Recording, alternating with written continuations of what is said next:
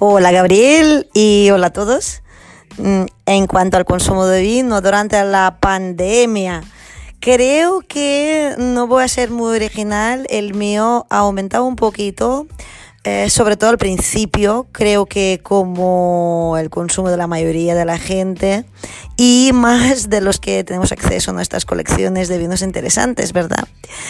Pero esto es muy positivo para el sector, que es uno de los pocos que no presenta signos de estagnación como muchos sectores de la economía actual. Con lo cual nos animo a beber más vinos, pero siempre con moderación y siempre vinazos buenos.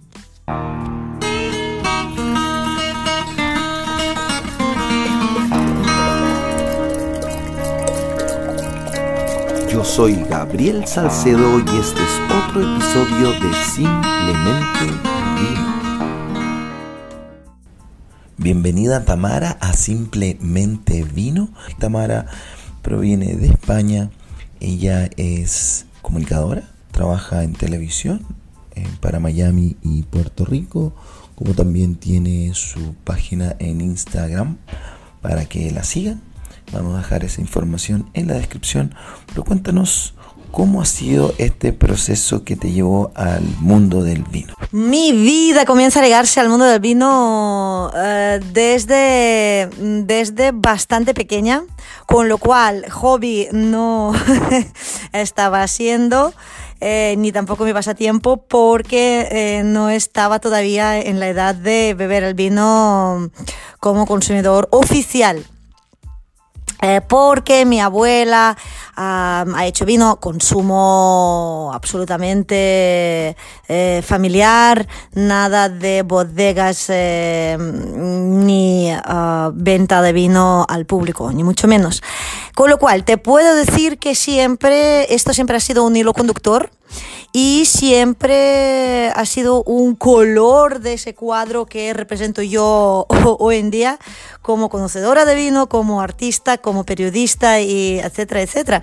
Porque para mí, insisto y te lo voy a decir, en, eh, repetir en cada una de mis respuestas, prácticamente para mí el vino es arte, es una disciplina artística, es una criatura viva y algo más que mágico. Y si lo, y si hablamos en términos un poquito más pragmáticos, pues es uh, un segmento comercial, pero de los más mágicos y de los más vivos. Eso sí. Con lo cual, eh, mis primeros pasos, respondiendo a tu pregunta, la verdad es que han sido, puedo decir que así profesionales relacionados eh, con el tema de vino han sido con Torres, Bodegas Torres, Miguel Torres, en España, en Barcelona, en Cataluña, eh, mi tierra Cataluña. Eh, mm, cuando uh, Torres eh, me vino a buscar para que trabajara con ellos, para mí fue mi primer trabajo después de la universidad. Y eh, yo, em, incluso durante la universidad eh, y eh, un poquito antes, ya estaba haciendo la televisión. Pero claro, obviamente, como te he dicho, siempre relacionada con el mundo del vino. Pero ya a partir del momento de la aparición de, de Torres en mi vida y bueno, y la mía en la, en la vida de la bodega, pues empiezan mis andaduras serias por el mundo profesional. Entonces, eh, tengo que decirte que me formaron de una manera absolutamente inédita, increíble, o sea, dedicaron como medio año a mi formación en bodegas. Eh, fui durante semanas con viticultores, luego tras semanas con enólogos de la casa, de la bodega, eh, con los sommeliers, porque había un equipo de sommeliers eh, en nuestro departamento de exportación, fue ahí donde mm, empecé a trabajar. Y luego, uh, bueno, pues pude lucir todos esos conocimientos a nivel de exportación, a nivel de representación de bodegas torres en el mundo. Y la verdad es que mm, esa increíble formación tan profunda eh, siempre se ha agradecido porque mm, la verdad es que mm, destacas, ¿no? Cuando entras en los detalles técnicos si hace falta, pero también tienes la suficiente sensibilidad como para hablar de vino a nivel poético. Luego he hecho, he trabajado para muchas bodegas de España, Italia, eh, de Sudáfrica también. Em, también he ayudado a bodegas de Estados Unidos, pero Chile, por cierto, pero tengo que decirte que, mm, que, bueno, siempre, siempre he intentado buscarle el lado creativo al vino y eh, en todos mis programas de televisión, porque he hecho televisión entre medio y siempre... Mm, han sido dos líneas de mi desarrollo profesional.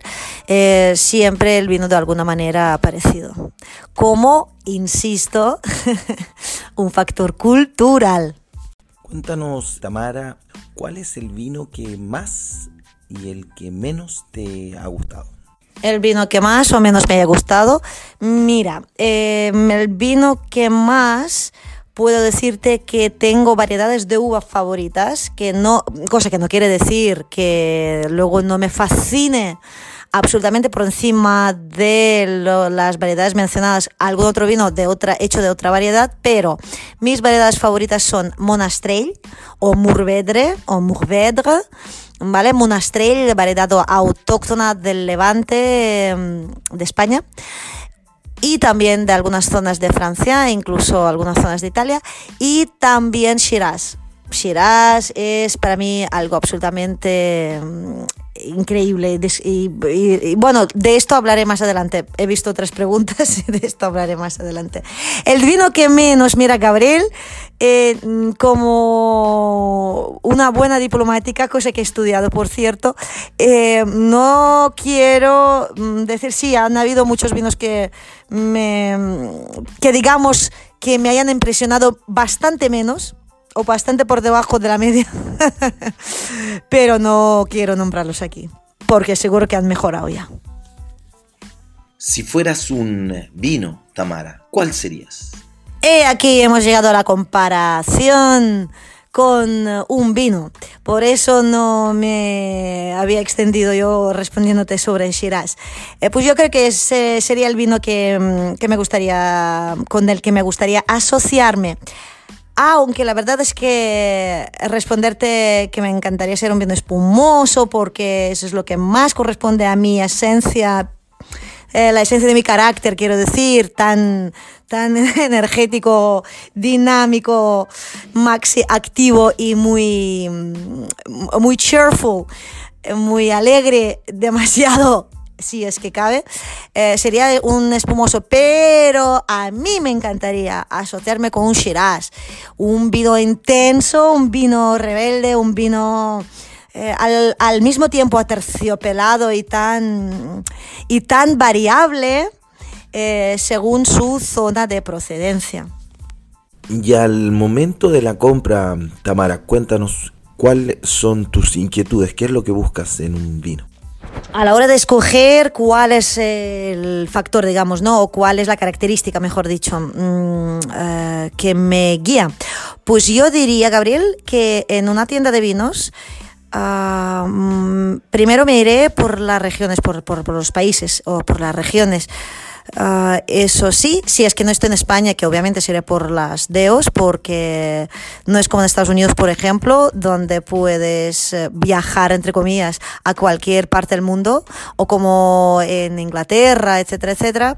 Los países productores de vino fuertes, como España, Italia, Francia, obviamente en sus tiendas, como bien sabemos, solo tienen sus propios vinos, que me parece eh, particularmente genial, porque mira, esa es la protección, aunque la verdad es que para si satisfacer nuestras curiosidades, claro que uno siempre quiere viajar a través de, la botella y por eso me encanta, por ejemplo, cuando estoy en Estados Unidos, ir eh, por países, ¿no? En una tienda, cuando obviamente también me encanta ir por variedades, pero tú estando ya en donde las estanterías de un país determinado, ya sabes cuáles son las uvas eh, típicas de aquel país o de la zona que te interesa. Entonces ya creo que sería el primer paso de la elección sería el país, luego sería la uva y mm, la uva o la, la marca.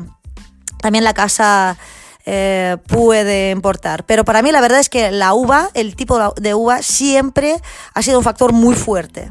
Y agradeciendo a Tamara la buena disposición, vamos a aclarar que este episodio se grabó el año pasado, el 2020. Por problemas técnicos no lo pudimos sacar al aire.